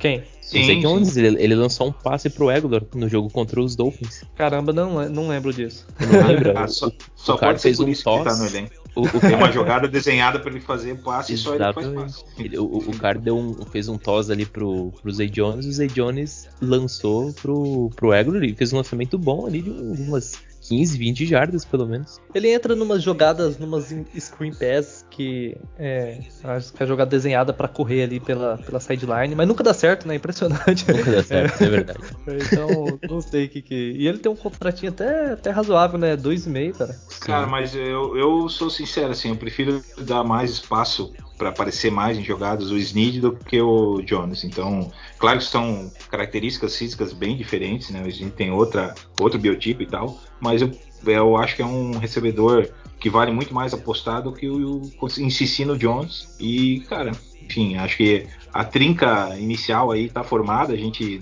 sempre vai ter o Renfro aí como uma referência em terceiras descidas e na posição de slot, é um cara excelente. É, inclusive o Morin fez um, um, defletiu ele duas vezes, acho hoje. É, Sim. É, então, hoje é dia 4 do 8, tá, pessoal? Sei lá quando vocês vão estar ouvindo isso. Esse podcast, então vamos, vamos deixar claro. Hoje, hoje o Trevor Merg foi muito elogiado no, no training camp. Ele. O cara elogiou, ele falou, cara, o, o Renfro ficou louco, porque ninguém consegue é, parar ele, né? Acompanhar ele. o cara acompanhou ele duas vezes, né? Tipo, tirou a bola, a possibilidade do passe dele duas vezes e o Renfro, que é um, é um leão de treino aí de jogo, não aceita esse tipo de coisa nem no treino, né? Ele falou, pô, esse cara é bom. E aí ele ainda falou assim, cara, eu fico muito feliz vendo isso porque eu sei que ele vai criar muitos problemas pro Mahomes. Ele já, já fala. já, já, já prevê o futuro. Exatamente. Então, é, mas continuando aí no, nos receivers, eu acho que a gente tem mais profundidade do que tínhamos no ano passado no elenco, porque o Edwards recuperou e tá bem, tá saudável, por causa do Snead, que veio também, e como você falou, eu tinha comentado, o Eglor e o, o Brown, a gente tá no, no mesmo nível. Eu acredito que seja o mesmo nível de recebedor. Então, acho que a gente não decai, só soma, e o principal para mim é que o Ruggs vem evoluindo e recebendo cada vez mais elogios e, cara, o cara pegou peso, é, ele, o Edwards, inclusive, também ficou mais fortinho, mas o cara pegou massa magra, tá mais exposto a, a fazer coisas diferentes e, cara, ele precisa se provar, ele sabe disso, esse é o segundo ano dele é, e ele vai ter que ter um desempenho melhor. E eu acredito que ele tem a capacidade para isso, entendeu? A gente vai, vai ver um Ruggs muito mais efetivo e aí eu acredito que a gente está com um elenco de recebedores melhores do que no geral, apesar de muitos serem os mesmos, eles estão melhores do que eles foram ano passado, fisicamente, mais aptos. Eram dois novatos, né, então já estão com alguma experiência aí é, na NFL. E acredito que vai ser surpreendente o nosso playbook. É, eu acredito no upgrade justamente pela evolução desses dois jogadores, né? Que é o, o Ruggs e o Edwards. É, espero que o John Brown consiga é, repetir o que o, o fez ali, né? Esse, esse, papel de, às vezes, wide receiver número um, quando é, o Edwards não esteja em campo. Mas é, o negócio é esse, cara. O Waller é o recebedor número um. A carga sempre vai ser maior, para ele mesmo. E só que a gente precisa desse, que esses jogadores também contribuam. Eu acredito que eles vão, vão conseguir performar bem. E o Derek Carr, cara, podemos dizer que agora sim ele tem armas, né? É, não é como em 2019 ali que ah tinha o Brown e o Williams, né? Mas o Williams jogou seis jogos, o Brown nem jogou, então acabou que no final das contas não tinha ninguém. Em 2020 é, tivemos a grata surpresa aí do, do, do, Nelson Aguilar, mas mesmo assim a gente sofreu um pouco, a gente confiava mais na, na produção do Edwards, ele se lesionou, a gente confiava mais no Ruggs, ele as, muitas vezes não correspondeu por diversos motivos, acredito que nessa temporada ele tenha evoluído o suficiente para que essa carga para ele aumente. Eu gosto muito do Ruggs pelo, pela questão de que quando ele foi acionado, os targets para ele, ele, ele conseguiu converter bem, então é, não é aquele jogador que você vê que tem, tem problemas com, com drops, por exemplo, não consegue é, pegar aquelas bolas contestadas. Ele mostrou que ele tem um pouco disso também. É isso aí. É, e, e, o fato de desse ano aqui ter a pré-temporada, uma preparação melhor, né? Uma situação mais controlada aí também da, da pandemia, isso facilita bastante também. Pro Falando nisso, vocês viram, viram o jogo dos Estados Unidos e México no nosso estádio? Que coisa linda. Lindo, né? Tava eu cheio, uma, né? Eu vi, eu vi uma treta lá. Vocês não Que- viram, não? Não, não. Não, não. Ah, a galera no camarote ali, que tem um camarote atrás da, da, da Ah, Red Zone de- ali, né? Que rola É. DJ, os cambal. É, e a galera ta e tacava cerveja pra cima, não sei, parecia uma, aquelas tretas de torcida, sabe? Quando tem a torcida organizada em um canto e a outra torcida do mesmo time, aí eles trocando é, copo de cerveja lá. Eu vou procurar, vou mandar pra vocês, mas teve algo do tipo que eu vi. Cara, mas assim, ó, vamos ser sinceros, eles estão em Vegas, só tem retardado lá, cara. Os caras estão lá pra fazer zona. Só tem doido. Bebida e. Bebida. ga- Imagina se dá uma garrafa de cerveja no estádio pra um maluco desse. Não vai dar bom, né? Não vai dar bom. Nem pra mim ia dar bom. Exatamente. Mas enfim, né? Pra entrar no estádio o cara tem que deixar um, um carro popular lá, então foda, né? O negócio. Vamos, vamos, vamos, vamos cada um aí é, selecionar um sleeper dessa, dessa profundidade aí. Fazer um de wide receiver? É, Do, Fora, fora aí, vamos, vamos tirar Fora aí. os principais, é, né? fora, vamos tirar Ruggs, Brown, Jones, o Edwards, Sim, sim. o Snead e o Renfro. Sobra aí Eitman, é, Trey Uhum. King, Killian Doss, Dylan Stoner, Caleb Scott e DJ Turner.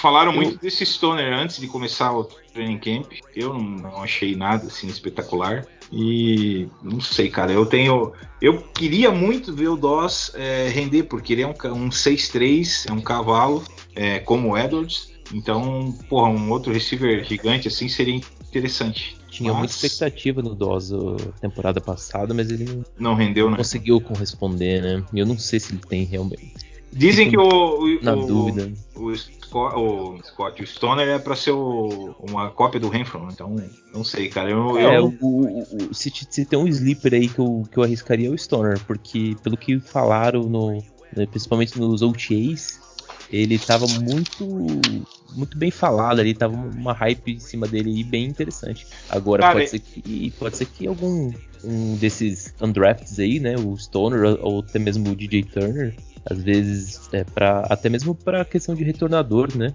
E é isso, é ele, é um, isso. ele é um 6-0, né? Igual o Ruggs. Então o biotipo é maior que o do Renfro, né? E, e, é interessante ter um jogador assim, porque você. É, eu não gosto muito da ideia de colocar o Ruggs ou o Renfro retornando. Que Exato. Eu sempre tenho a sensação de que pode dar uma merda e acontecer uma lesão.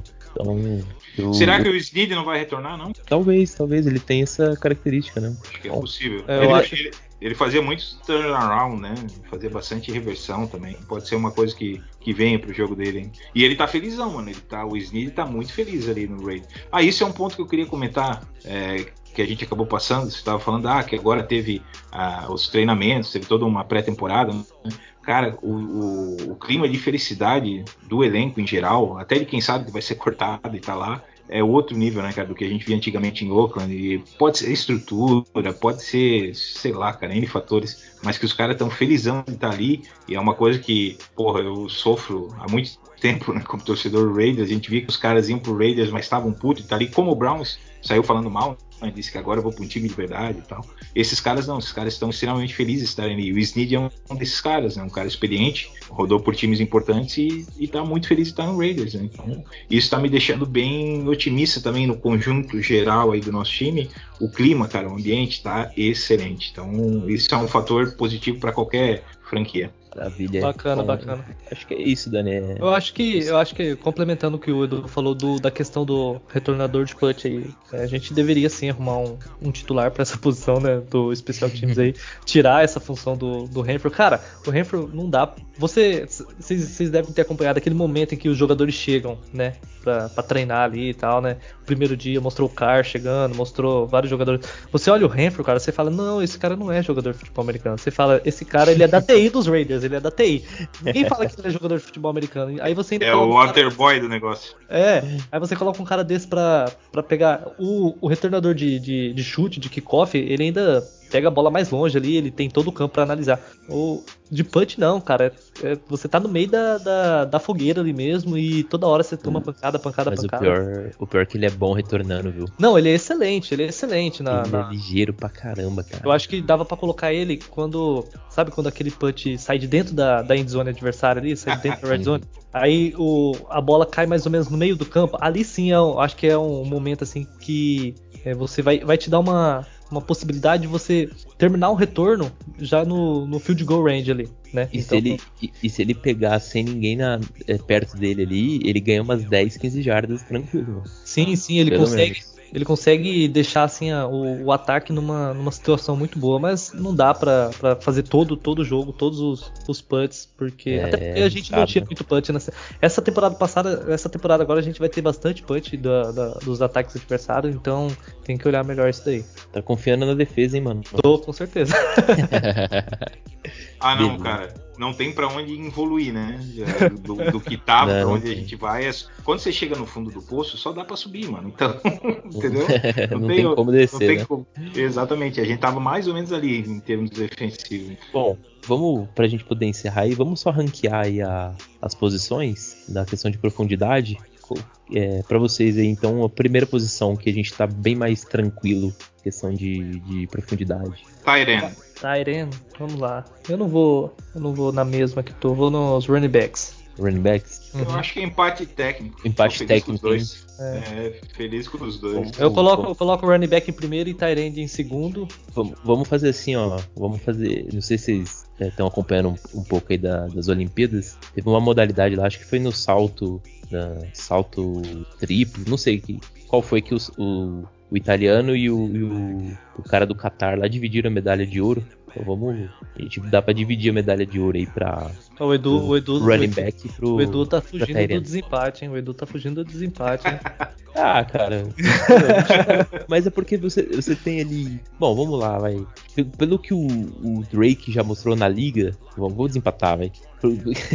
pelo que o Drake já mostrou na liga e, e, e, o, e o Jacobs, a gente já, já sabe, acho que o running back um pouquinho mais na frente, né?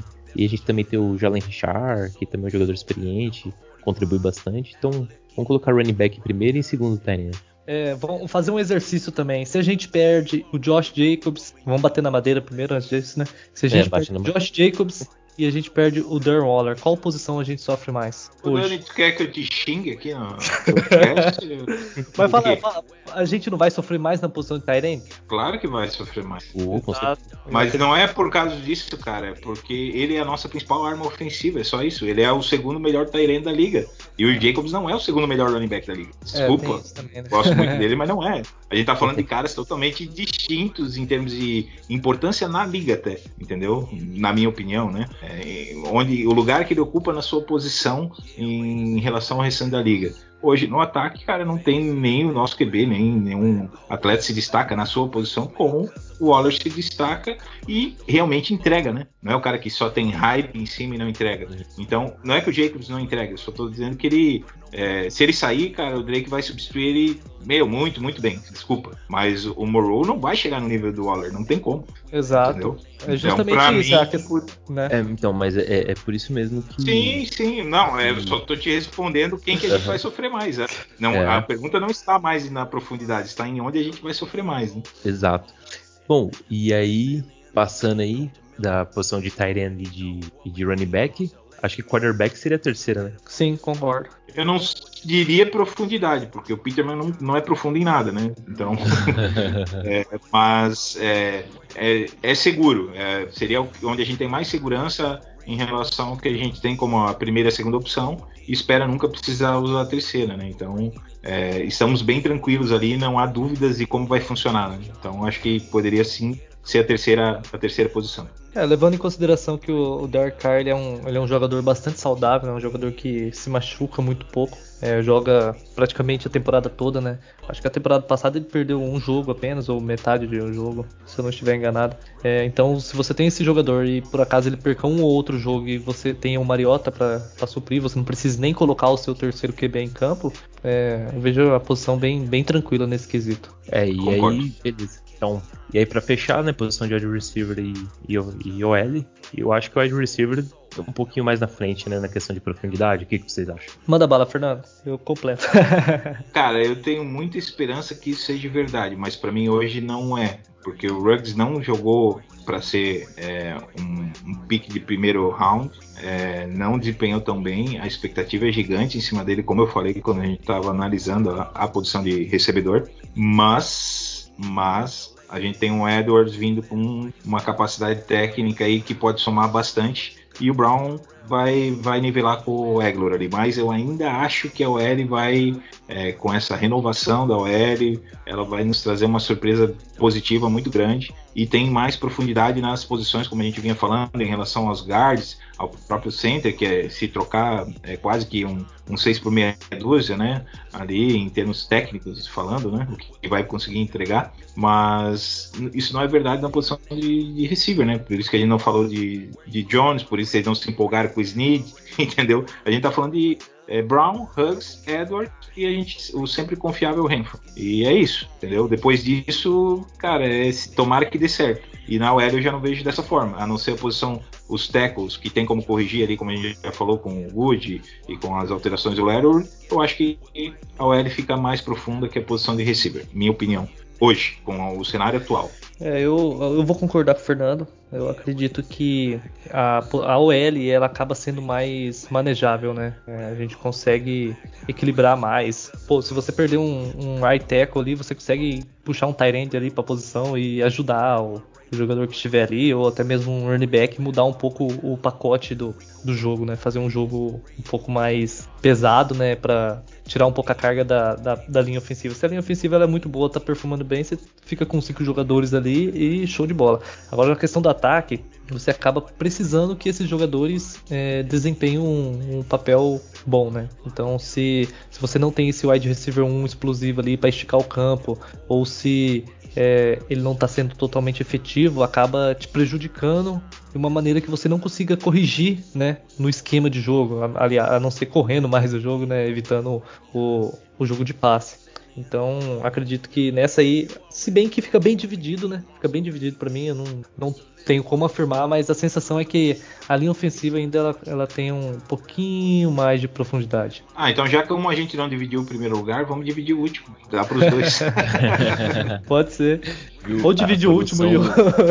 a solução, a solução para quando não tiver um wide receiver ali que, que corresponda, né? No caso da gente perder algum, algum wide receiver aí, o Ruggs ou o Edwards, o segredo é jogar a bola no Waller ou na mão do Jacobs e do Drake e mandar ver. Né? Mas aí você já responde um pouquinho do problema do desempenho do Ruggs, entendeu? O playbook é feito pro Waller brilhar, né? E não deveria ser o contrário. O cara é, é como no Kelsey, né, cara? O Sim, playbook é, é feito pro né? Kelsey brilhar. Então é, como era no, no, no, Patriots e como foi no Bucks. Não, no Bucks não foi, mentira, mas como era no Patriots, o Gronk, entendeu? É, é, então, é, quando você tem essa situação de ter um Tyrene fora da curva, no top da lista aí da liga, você vai criar situações para que os receivers realmente forcem a secundária, crie espaço para o Tyrene e, como a gente acabou de falar, um corte dele é 5 metros na separação, o cara vai estar sozinho no meio do nada para pegar uma bola tranquila, entendeu? Então tem que considerar isso também. Os receivers não conseguem brilhar quando você tem. Não vão receber a maioria das bolas quando o teu principal recebedor é um Tyrant top 2 aí da liga. Perfeito, perfeito. Bom, é isso aí então. Então fechamos aí a questão da profundidade do, do ataque e. E o ataque no geral, que nota? Soma tudo isso aí. Que nota você dá? Vai Cara, desafio. Olha, esse ataque ele tem tem potencial para ser uma nota 8 para cima. É, se for, se for para colocar uma nota, cara, é, eu, eu daria uma nota é, 9 para 8,5 mais ou menos ali. Só que vai, vai depender muito do, do ajuste, né, que o, os Raiders vão tentar fazer da temporada passada para essa. Nós tivemos um, um, ataque aéreo muito bom, né? É, fomos o sétimo da liga no, na, na, questão de jardas por jogo. E o, jogo, o ataque terrestre não funcionou tão bem, né? Ele, nós tivemos um pouco de, de dificuldade ali. É, isso muito se deve à questão da defesa, ela é, ceder muitos pontos e a gente ter, precisar buscar muitos pontos e precisar utilizar muito o jogo aéreo. Mas é, os Raiders, o John Gruden ali conseguindo acertar esse ataque corrido, essa linha ofensiva performando bem para nos bloqueios terrestres, a gente tem tudo para ter um ataque super dominante aí, pelo menos top 8 da liga. É, eu, na minha opinião, é, pensando que a gente vai viver o cenário ideal e tudo vai dar certo, né? Dentro do que daquilo que a gente falou, o melhor cenário aconteça, acho que a gente vai para um ataque aí 8,5. Essa é a minha expectativa também. Entre 8 e 8,5 é o mínimo que eu espero. E o que vier daí para cima, com a elevação do nível da defesa de 3 para 6, já vai ser uma coisa fantástica, entendeu? Tá excelente, então, 3 para 6. Pô, tava horrível, né? Tá muito triste. Mas ainda bem que eu nem participei desse, porque eu ia xingar muito e não ia dar certo. Ah, é triste, né? É triste. Falar não, da defesa do ano passado é... é. mas a expectativa para essa temporada é bem melhor. Bom, tô muito otimista, cara. Muito, muito é. esperançoso. O ataque vai desempenhar ainda melhor e a defesa subindo um pouquinho, cara. Umas 10 casinhas ajudar, aí. Né? Nossa, vai ser demais. Vai ser show de bola. A gente já provou que vence os Chiefs, né? Então, daí para frente, meu irmão, eu acredito em tudo. Sendo um pouco de melhor, a gente vai fazer estrago. Talvez essa profundidade, né, tanto da defesa quanto do ataque. A gente falou no podcast passado, falou nessa, e a gente falou como tá sendo interessante essa briga por posição que tá dando mais profundidade. Isso pode ser uma resposta, né, para essa queda de, de desempenho no, no meio da temporada, né? É talvez talvez uma queda de desempenho do Josh Jacobs no meio da temporada e uma ascensão do Keenan Drake, né, ou do Jalen Richard. Isso mantém o nível do ataque, a gente consiga é, vencer esses últimos jogos que a gente perdeu, né? Coloca 3, 4 jogos aí em que ficou por conta da, da defesa ou de um desempenho um pouco abaixo do ataque. Mas essa profundidade ela vai, ela vai nos levar a voos mais altos, com certeza. É, playoff já é realidade, na minha opinião, né? Vamos lá, vamos ser otimistas, sempre. é isso aí. Bom, maravilha. Então, vamos, vamos estar encerrando aí esse episódio. Fernando, Show. quero agradecer a participação aí. Muito obrigado por você ter topado aí analisar essa profundidade do ataque dos Raiders e despede aí do pessoal, cara. Cara, eu que agradeço sempre poder participar com vocês aí. Quando eu não estou participando, eu estou ouvindo, né? Estamos sempre juntos no grupo lá também discutindo, rolando umas tretas de opinião, mas sempre saudáveis, que agregam. E é isso, cara. Ser otimista aí para essa temporada, vamos, vamos vibrar positivamente aí, acreditar que com essa melhora do nosso é, coordenador defensivo, com a chegada do Bradley e as aquisições aí da, da defesa e do ataque, que não foram tantas assim, mas foram importantes, a gente vai ter um ano muito melhor e, e, com certeza a gente vai poder voltar a comemorar uma chegada aos playoffs. E quem sabe ali, bem brigadinho, bem ajustadinho, a gente não, não consegue chegar num, numa final de conferência. Né? Bom, otimismo sempre é bom, né, cara? Então, playoff para mim já é realidade, final de conferência, N fatores lá, mas eu acho que a gente tem capacidade, talvez já esse ano. Então é isso. Obrigado por, por me ouvirem, me aturarem aí, pessoal, e até a próxima. a gente que agradece, Fernando. E Dani, se despede aí do pessoal também, cara.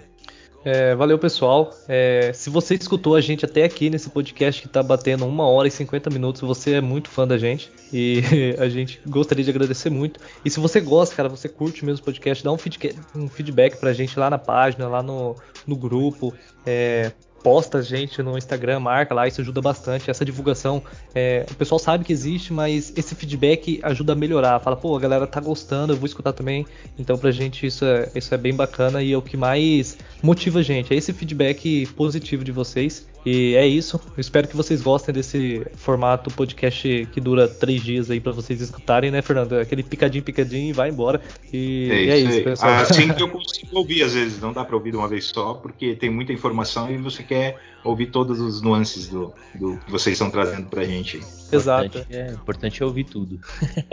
É isso aí. Show de bola. Então, pessoal, agradecer aí quem ouviu até, até aí. É, não deixe de seguir lá a página no Instagram, underline RaceBR, né, seguir aqui o podcast. E é isso. Agradecer a todo mundo. E vamos esperar. A training camp já tá rolando, pré-temporada já logo tá aí também. E vamos ver, vamos ver como vai performar aí o, os Raiders nessa temporada. Bom, é isso aí, pessoal. Muito obrigado a quem acompanhou. Valeu, tchau, tchau. I'm a Raider, I'm a Raider. I'm a Raider, I'm a Raider. Vegas Raider.